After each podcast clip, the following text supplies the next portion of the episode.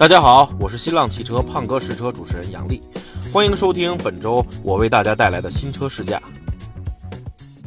大家好，欢迎收看本期的胖哥试车啊！在这期这个节目之前呢，首先感谢这个位于北京市昌平区回龙观亚运村汽车交易市场的皮卡一族 4S 店对本次拍摄的大力支持啊！你看他们都能将这个皮卡放心的交给我们去拍摄去测试，更不用提这个消费者去那儿买车了啊！肯定各方面的照顾啊建议都是非常周到的，而且他们和这个天津港的那些进口商不同的是，他们自己做了三 C 认证啊，也就是说从呃。买车上牌一直到售后的这个售后保养、改装、维修等等的，都是一条龙服务。对这个皮卡感兴趣的朋友，可以去那个他们的店里看看啊，相信会有不错的这个收获。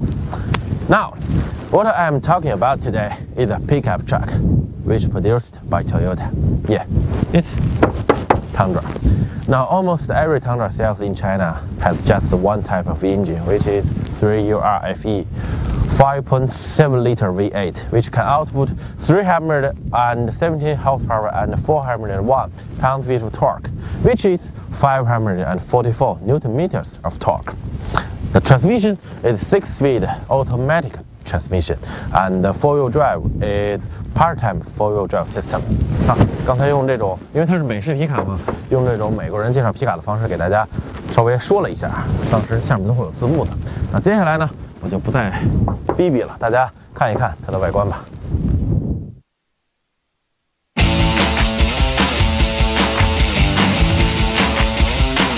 看了它的样子，你就会明白为什么很多人，尤其是男性，对它如此痴迷。虽然它经过了一些改装，但依然可以看出它原本的造型。你会很自然地联想到以下几个词语：霸气、高大。威猛、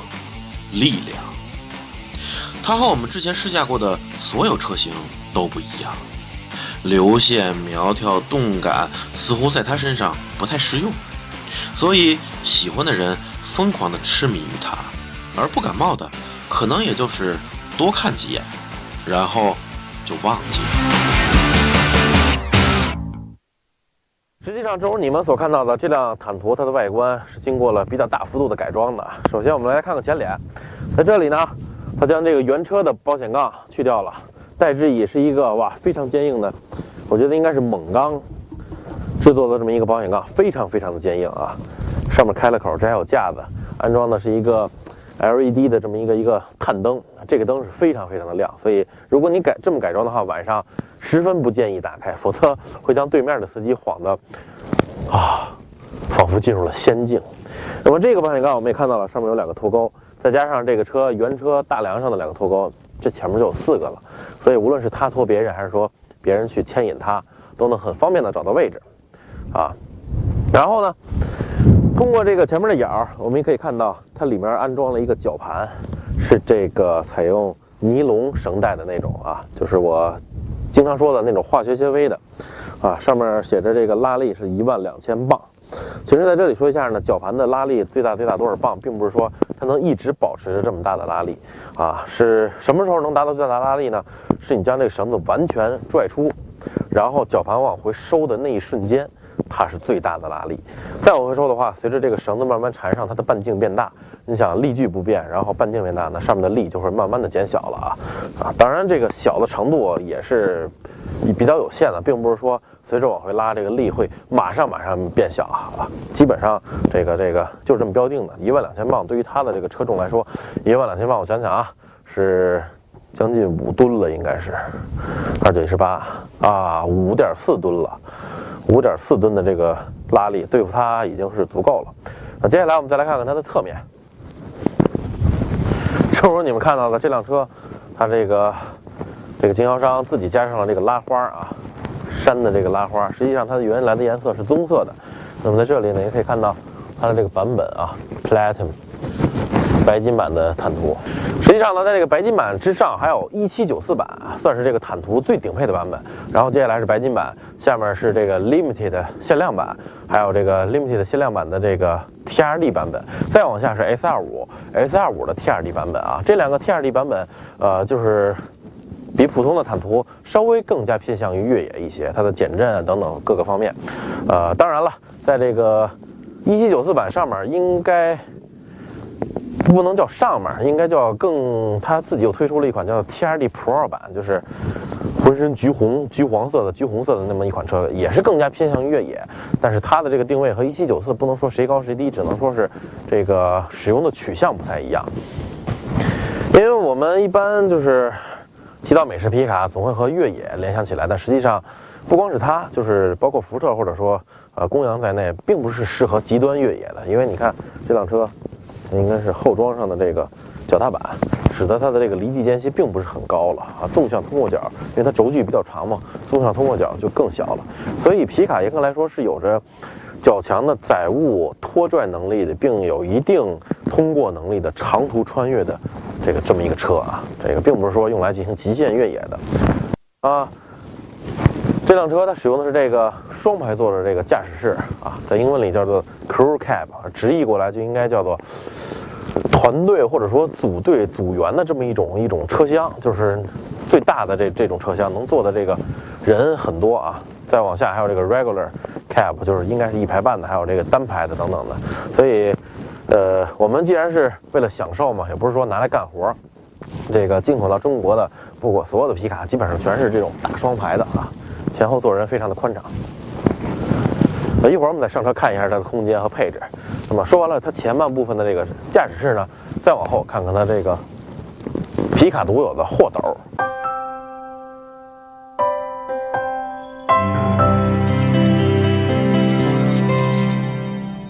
好，我们往后继续看一下它的这个货斗啊，呃，也是这个，正如你们看到的，这个改装我觉得应该是显示全车最霸气的一个地方啊。就是所我们俗称的那种龙门架啊，你看这个这个装饰，这个这个图案上面还有也有四个灯，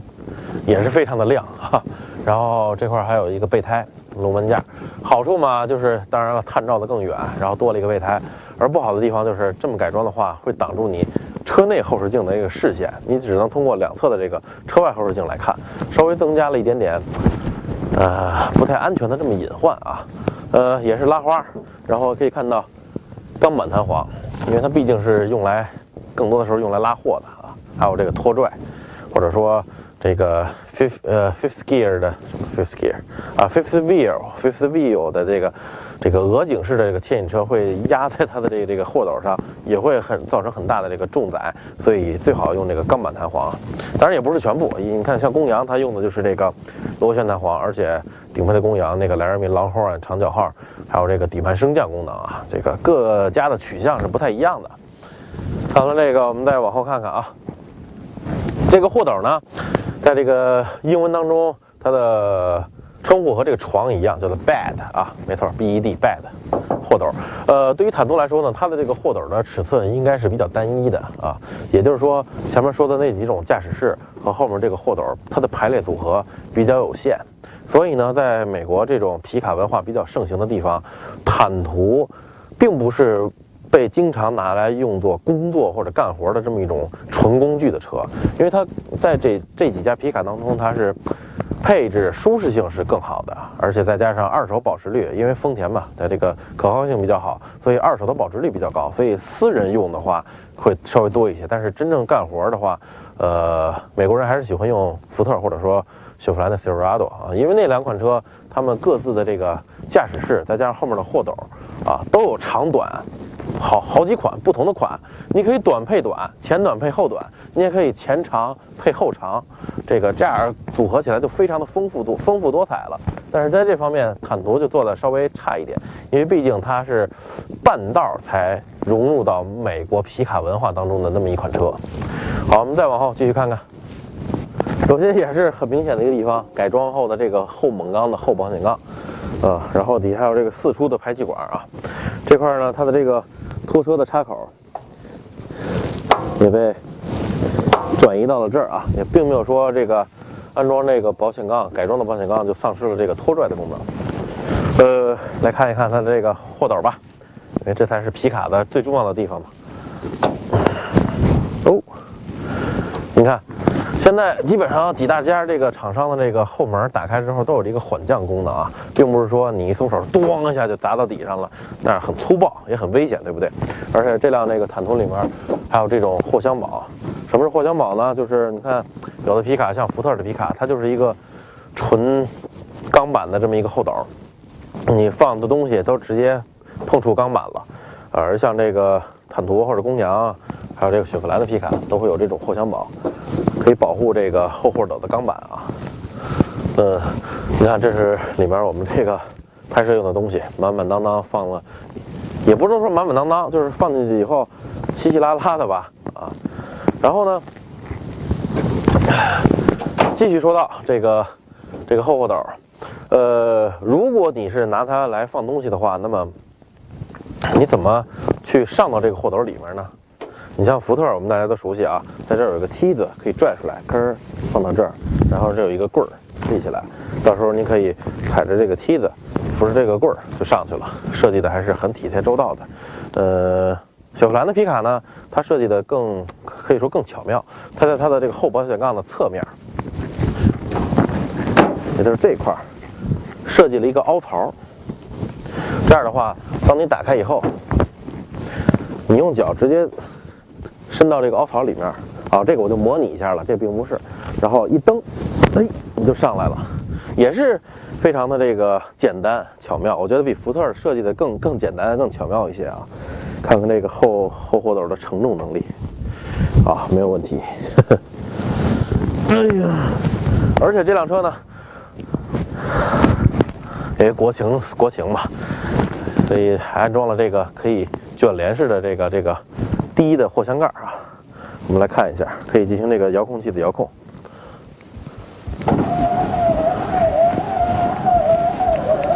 哎，挺方便的。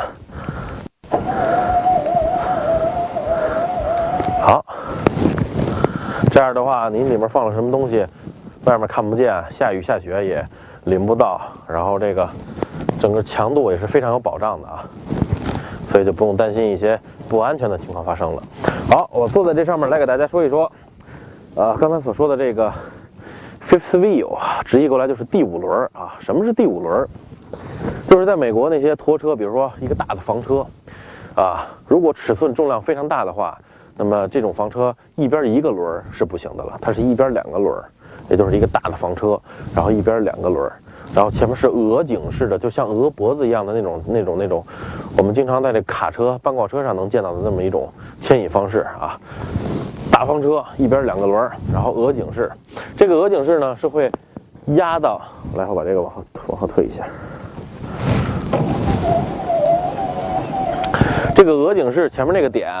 是会压在这个货斗的正中间，这样呢，对于后面的这个。大房车来说，它不有四个轮了吗？那这个点相对它来说就是第五个轮，也就是 fifth wheel，第五个轮啊。呃，一般来说，只有比较大重量的这么一种房车啊，才会采，或者说游艇、拖挂车才会采用这种牵引方式。那么我看了一下这个坦途正中间是没有这个伸出来的那个那个钢球的，也就是说它不具备这个牵引。呃，fifth wheel 这么一种鹅颈式牵引车的功能。好，说完了这个 fifth wheel 第五轮的这个鹅颈式拖车之后呢，接下来再给大家说说它的几种载重或者说拖拽重量。这个皮卡有两种这个这个载重的这种计量方式或者说规格，一个叫做 payload，一个叫做 towing load。所以 payload 就是这儿放在这儿的重量最大能达到多少？payload 多少多少磅？towing load 就是牵引的重量了啊。这个牵引重量也包括两种，一种是搁在后面直接牵，也就是它这个皮卡或者后面直接牵一个拖车；还有一种配用那个 towing load 呢，是这个鹅颈式的，在这儿压上重量，因为压上了重量，导致后轮那个附着力变大了，所以能牵引的重量也要更重一些。这个很好理解，因为你后面单独单独拖一个这个这个拖车，你这块没有负载，然后你附着力不够，有可能拖车比较重的话。后轮会打滑啊，这个比较好理解。Payload 就是放在这儿的，也就是说我们自己家买个什么面粉啊，什么大件儿往这一放，最多能放多少？然后曾经在高速上看到一个猛禽载着一货斗的西瓜，西瓜呢，你想想都是水啊，那个这这个重量很重了，那个西瓜都跟一个小山一样露出来，然后整个后面被压的这这个。都已经也不能说变形了吧，就是后斗明显是往下沉的那种感觉，可能它已经超过了那个猛禽设计的最大的 payload。呃，这几家这个厂商啊，像丰田、通用、福特、克莱斯勒这几个厂家的皮卡，它的取向不太一样，定位不太一样，所以这个 towing load 还有这个 payload 也都不太一样，有高有低啊。这个你像坦途，目前只有这一款坦途算是幺五零幺五零零这个级别的，像美国三家再往上还有二五零零、三五零的这个级别的，到二五零零、三五零零这个级别，那就是真正显示出这个拖拽的实力的强大了。比如我刚才说的这个。Fifth Wheel 第五轮这块可以压上很重的东西，然后拖后面很重的房车。而且从二五零的这个级别开始，它就配备了柴油发动机了，像通用的 Duramax 六点六 V 八，大约是三百，我忘了，应该是三百八十多匹吧。然后扭矩是七百六十五磅尺，这个就不换算成牛米了啊，因为磅尺换算成牛米是啊一磅尺等于一点三五六牛米，大家自己乘就可以了。像那个最近打的火热的这个福特的。呃，柴油机和这个道奇的柴油机，它们两个的扭矩之争，啊，像福特是那个6.7 V8 Power Stroke，应该四百四十马力吧，然后扭矩达到了八百六十还是八百五十磅尺啊，而那个道奇公园的3500最近使用的康宾斯6.7直六六缸，啊，最大功率在三百六、三百七左右，但是扭矩已经达到了九百磅尺，哦也就是说，比咱们。中国公路上跑的很多重载卡车的扭矩还要大，但是他们这个发动机是供应给自家私用的或者说半商用的这么一种皮卡，所以你就想想吧，它的拖拽能力是有多强。好了，接下来，哎，我们就要上车来体验一下它的5.7升 V8 发动机了。当然了，这个体验它的5.7升 V8 之前，肯定要上车看一看它的车内了。哎呀。外面挺冷，啊，车里就比较暖和了，所以我就脱下来了啊。不，放在后面。呃，我们先把这个钥匙给到位，否则它的座椅是往后移动的。好，空间我想就不用再奢求了，因为到了这个尺寸的话，除非银背大猩猩。否则的话，不会对它的空间有什么抱怨的。难道美国人的体型比大猩猩还要大吗？啊，这个储物空间也是，我觉得都有点奢华的，或者说挥霍的，都有些浪费了。你看这么宽大的一个平台，就一个小杯架，然后算是一个比较浅的一个储物槽。你是可以搁个手机，但是我觉得设计好一些的话，这块能放更多的东西。然后旁边一个长的储物槽，也是可以放手机的。前面两个人的手机都可以放在这儿，然后一个杯架，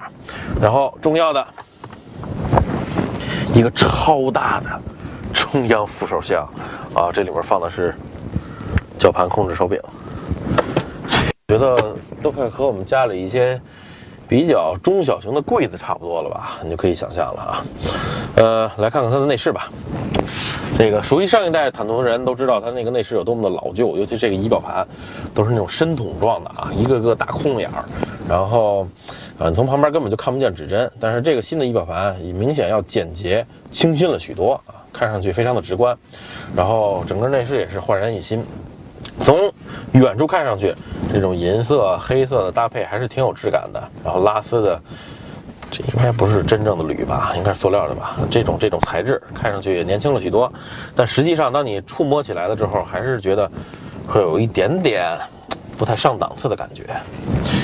你看这块还是硬质的这种树脂材料，因为毕竟它的这个工作环境更多的是比较恶劣的啊，干活用的嘛。如果你弄得太奢华的话，可能会对这些内饰材料不太好啊。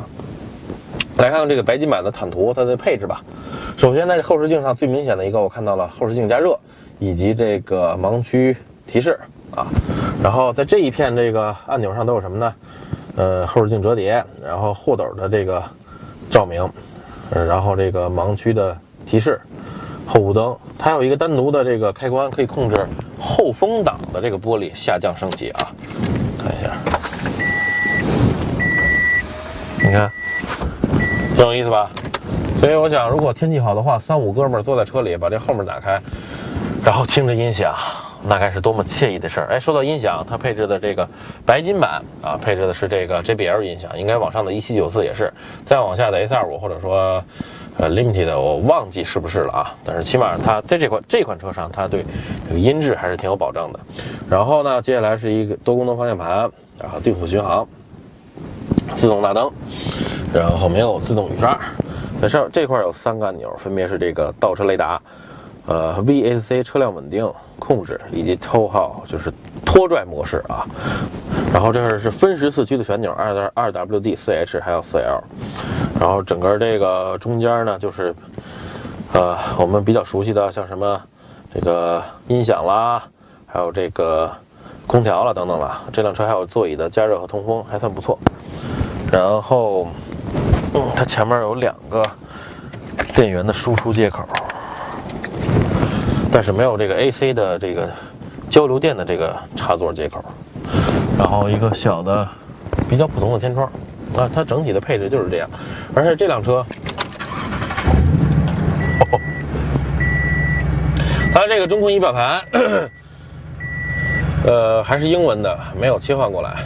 里程还是显示着 miles 英里啊，但是呢。在这块儿已经全部刷成中文的了，还是操纵起来还是挺方便的。我们来看看触摸的这个质感，还可以，就是反应有些慢。总的来说，我觉得这辆车，呃，在配置还有舒适方面，已经达到了差不多二十万左右的这个家庭轿车的这个主流的水准。因为毕竟它的定位并不是用来享受豪华的，而是工作。它的轴距是三米七啊，其实。对于皮卡来说，说这个轴距没有太大意义，因为还有一部分贡献给了后面这个斗。但是三米七的轴距作用在这个双排座的车厢上，Crew Cab，你看看我现在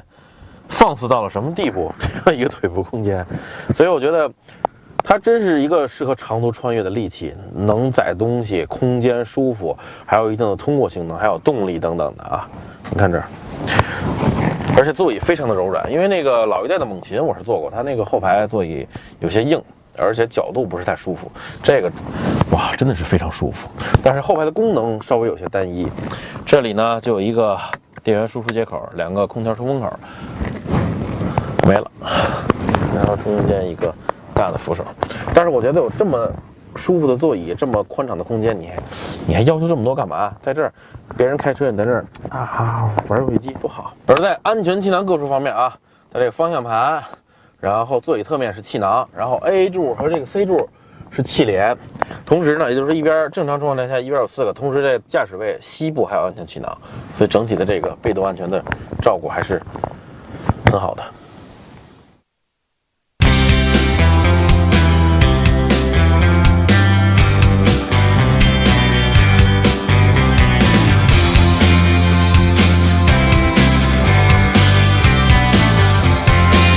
好下面我们来体验一下它的这台5.7升 V8 发动机带来的这种澎湃的动力吧。其实，因为它的这个排气也不是原厂的，也是后改装的，我只能说，在声音上确实非常的震撼，甚至我觉得都有一些吵到我解说了。你们觉得呢？呃，还是继续说吧。5.7升 V8 发动机型号叫做 312FE。实际上这台发动机呢，从技术含量来说，并不是特别的高，它就是丰田单纯为美国本土开发的一款发动机。你看这这款发动机，除了美国以外哪还有？是中国也有这些车，但都不是丰田正式引入国内的。除了雷雷克萨斯570之外，其他的像那个坦途、红杉等等的，都是小贸进口的。所以这就是，其实就连雷克萨斯570也是雷克萨斯专门为。美国市场研发的豪华大尺寸 SUV 啊，所以这台发动机，它就是丰田为美国起步比较快，大的负载量、大的拖拽量啊，一台这个大排量的自然吸气发动机，最大功率三百七十马力，最大扭矩五百四十四牛米啊。其实这个数值并不算特别高，因为要知道这个雪佛兰的那台六点二 V 八都已经是四百二十马力，六百二十五牛米了，然后福特的那台三点五双 T。呃，也已经达到了三百六十五马力，五百六十牛米了。所以，但是呢，这台发动机它在很低的转速就能输出比较澎湃的扭矩。所以现在时速基本上一百公里，它转速也就是一千五百转。一千五百转这么大的一辆车，时速一百公里，我天！而这台发动机除了能让你开得更从容、牵引力更强大之外，它的爆发力我觉得也还是不错的啊，匹配的是六速的手自一体变速箱，还带有运动模式，在 D 档模式下，它的这个油门并不是特别的机敏，并不是特别的积极，你需要多踩才可以。啊，其实即便是多踩，它也更多的是愿意在当前的档位上加速，呃，非常不情愿的能降一档，从两千多转变成三千多转。让我们来看一下运动模式。嚯，啊，果真是机敏多了，看一下。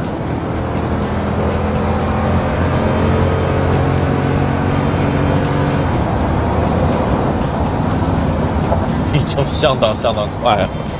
而且奇怪的是，也不是奇怪了，因为这辆车本身尺寸重量就很大，所以当速度达到了我们高速公路限速以后，就跟其他的车开到八九十的感觉一样。而且除了风噪之外，啊，除了它改装的这个排气管声音之外，它的发动机声音还有底盘的声音真的是控制的相当好了。整个底盘悬挂这颠簸起来也是非常的柔，呜呜！别看它后面行的钢板弹簧啊，但是在这种公路上，我觉得还是相当的这个什么的，长波的话非常的舒适，你看。所以这台发动机它要静能静，要动可以动。虽然技术含量不是那么高，但是提供了充足的牵引力以及足够的爆发力。当然油耗也会比较高一些，因为没有什么太高的技术，就是用排量堆上去的。呃，这几天综合测试的百公里油耗已经超过了十九升，再加上它的原厂油箱应该是一百升吧，所以它的续航里程应该也是对于长途穿越的话，应该也是一个小小的问题。不过现在好在对于油箱来说可以改装，改装成一百七十四升的大油箱啊。这震耳欲聋的排气声，所以这辆车它的发动机技术简单，用排量堆上去，所以带来的效果也是相对来说比较简单一些的，就是除除了从容之外，比较也是简单粗暴，能快能慢。当然这辆车，我觉得还是别别开太快了，从容的驾驶，高高在上的视野，看着前方的道路，哎呦，还有这。沙发一样软的座椅和悬挂，很舒服。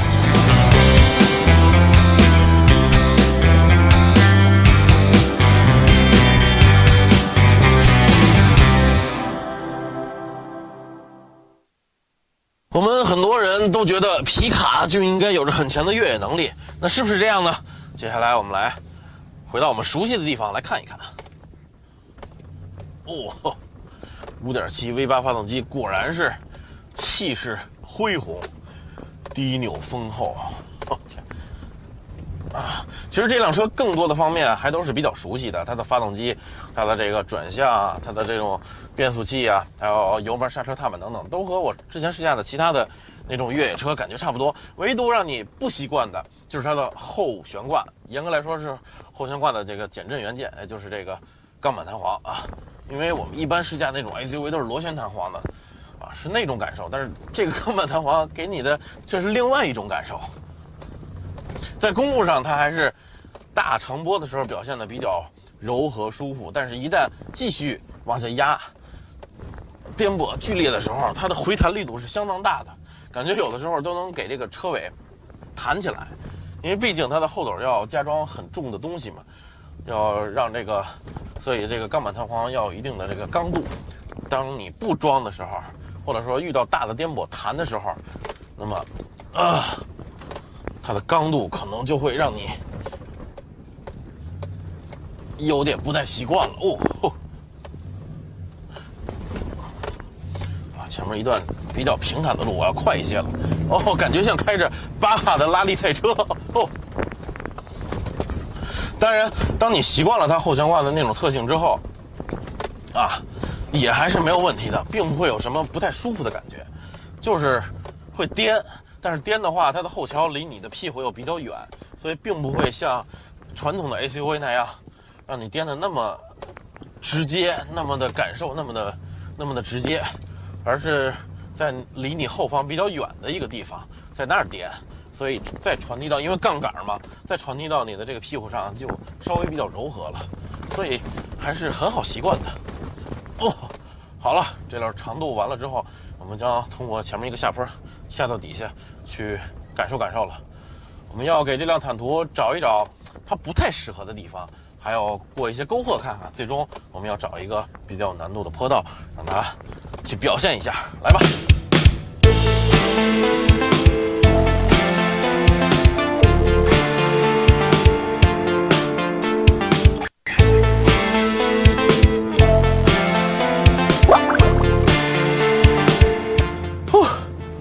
开了这么一会儿，我觉得，既然它是大马力的后驱车，那我也要爽一爽。首先按一下这个 Auto LSD，呃，好，VAC 关闭了，然后这个时候就要飘起来喽。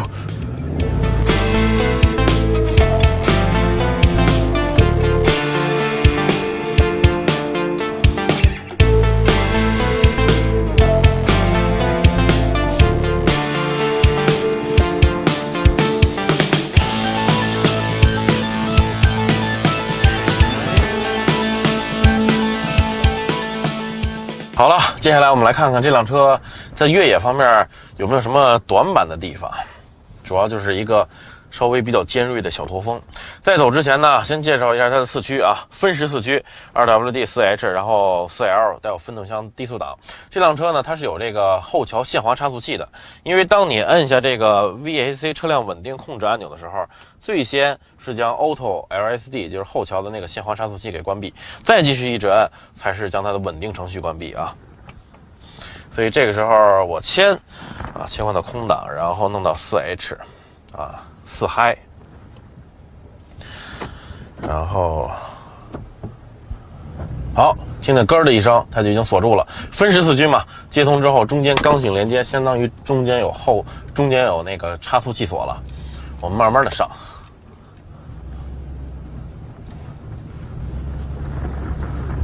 哇，五点五点七 V 八，这个低扭真是强悍啊！一千多转，轻轻一踩，车辆就动。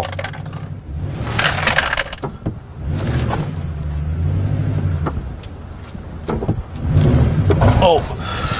啊，我已经听到右侧脚踏板被顶了一下，这就是它的短板，就是轴距长，离地间隙不够高，所以穿越的时候尽量要避免走这种。比较高的角度比较尖锐的小驼峰，尽量走一些大的那种，那个没问题。所以我们还是倒下去吧。啊，好，接下来我们再来看看另外一种地形，经常会外出穿越遇到的就是沟壑。啊，正好看看它这个，呃，应该是斜着过去，看看这个四驱，因为中间刚性锁止嘛，再加上后桥限滑差速器，整体这个对于动力的分配怎么样？啊，依然是先挂到空档。然后拧到四 H，我觉得对于它五点七 V 八来说，四 H 就已经足够了。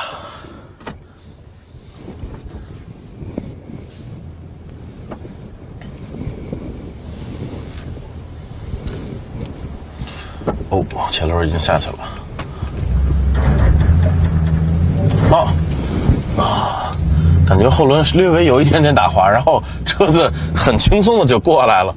不光是我觉得它的这个分时四驱刚性连接，再加上后桥有效的限滑差速器，还有就是它这个五点七升 V 八，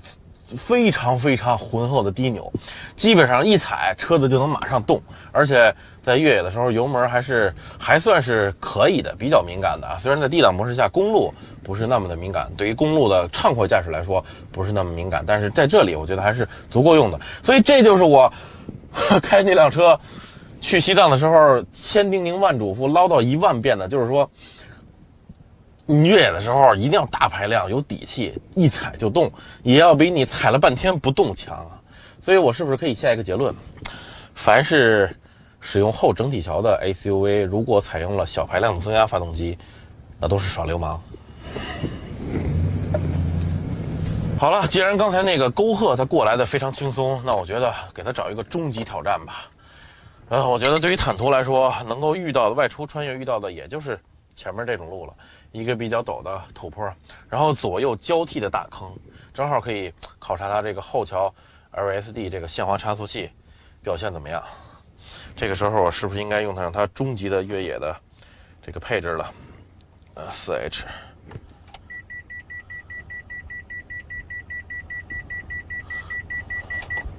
拧四嗨，然后拧到四 L，拧的有些快了，再慢慢拧一下。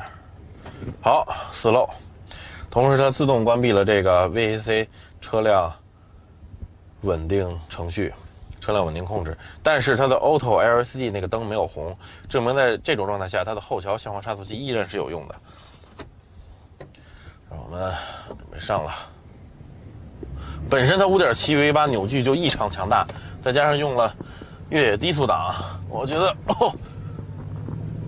哦哦哦，简直爬上来的哦哦，太轻松了哦哦。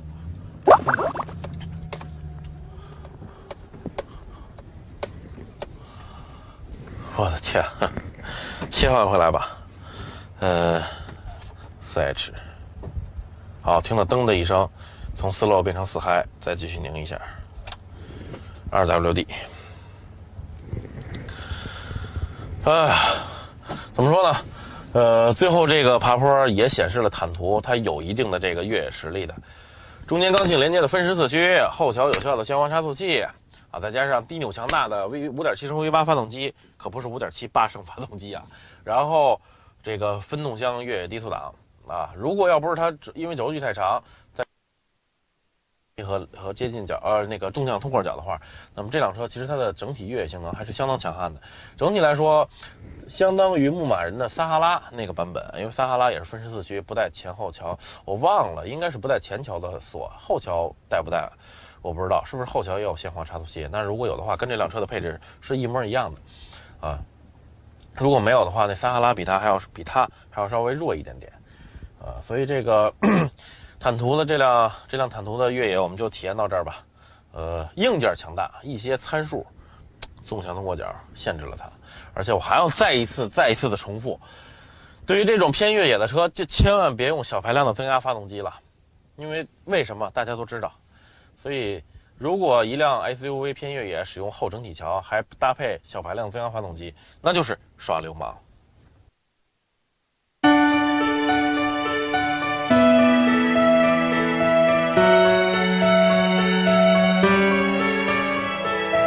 人们对于这辆车的态度，往往容易两极分化，不喜欢的想都不会想，而喜欢的会对它朝思暮想。争取早日解毒，而它的用途和定位也注定它在国内是属于小众车型。如果你清楚自己为什么喜欢它，我想它在你喜欢的这几方面都不会让你失望。而至于它在这个级别中表现怎么样，别着急，等我们试驾了其他几个对手后，自然会知道。